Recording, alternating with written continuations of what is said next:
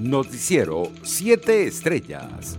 Venezuela es el país menos pacífico de Sudamérica y es considerado uno de los más peligrosos del mundo, según el informe anual del Instituto de Economía y Paz divulgado este jueves. El estudio posicionó a Venezuela en el puesto 152 de los 163 países que conformaron la investigación, destacando que es el menos pacífico de Sudamérica y uno de los más peligrosos del mundo. El jefe de la Oficina del Alto Comisionado de Naciones Unidas para los Refugiados, ACNUR, Filippo Grandi, indicó que la situación de los migrantes venezolanos en la región atraviesa un momento crítico como consecuencia de la pandemia del coronavirus.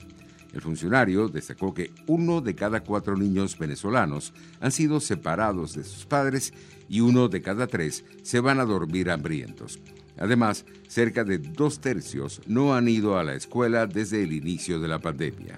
Grandi destacó que la violencia familiar, el acoso sexual y el abuso están en alza Además, agregó que 49% de los refugiados venezolanos han perdido sus empleos. El director de la organización Fundaredes, Javier Tarazona, alertó sobre el posible reinicio del conflicto armado en Apure, a juzgar por las amenazas que recibe la población por parte de las disidencias de las FARC, Fuerzas Revolucionarias de Colombia. El defensor de derechos humanos pidió a la comunidad internacional meter el ojo para evitar más conflictos armados en la entidad apureña. El comandante estratégico operacional de la Fuerza Armada Nacional CEOFAM, Remigios Ceballos, informó el miércoles en la tarde que ordenó el despliegue de la Infantería de Marina en la zona fronteriza del estado Apure, donde desde el pasado 21 de marzo se desarrolla un conflicto sobre el cual el régimen ha evitado hablar con claridad. En otras noticias, el presidente de Fede Cámaras, Ricardo Gusano, insistió en la necesidad en que haya celeridad en el plan de vacunación para alcanzar la inmunidad colectiva. Solo un plan masivo de vacunación rápido y efectivo, sin sesgo político, permitirá alcanzar un mayor nivel de inmunidad colectiva y agilizar el restablecimiento de la normalidad y el tránsito, expresó el dirigente empresarial.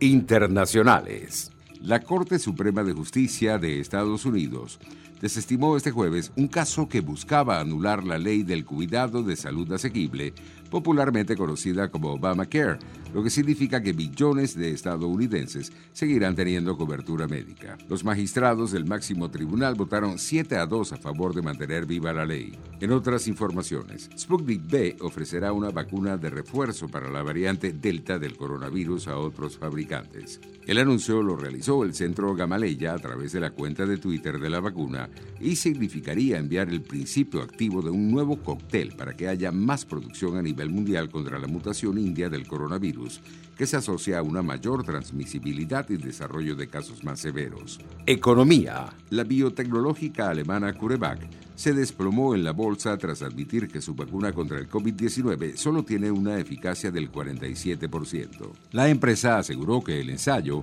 se ha visto afectado por el creciente número de mutaciones del coronavirus y sus títulos llegaron a bajar un 45% en la bolsa de Frankfurt. En otras noticias, un nuevo apagón global en Internet afectó este jueves los servicios de varias plataformas bursátiles, bancos y aerolíneas, el segundo fallo de este tipo a nivel mundial en los últimos 10 días.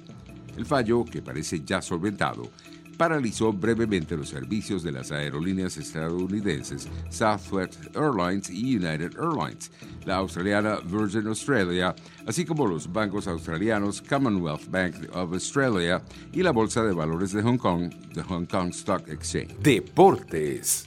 El director técnico de la Vinotinto, José Peseiro, reconoció la fuerza de la selección colombiana a 24 horas del encuentro entre ambos equipos de este jueves en la segunda fecha de la Copa América. Sabemos la fuerza que tiene Colombia. Ahora lo que tengo que hacer es tener la inteligencia para manejar a los jugadores que tengo. Un grupo fantástico, aseguró el entrenador Vinotinto.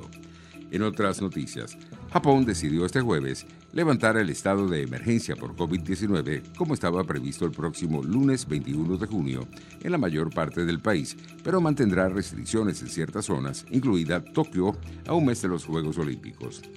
Actualmente, 10 de las 47 prefecturas japonesas más pobladas del país se encuentran afectadas por el estado de emergencia declarado inicialmente el 25 de abril por la incidencia de COVID, entre ellas la capital, Tokio y Osaka.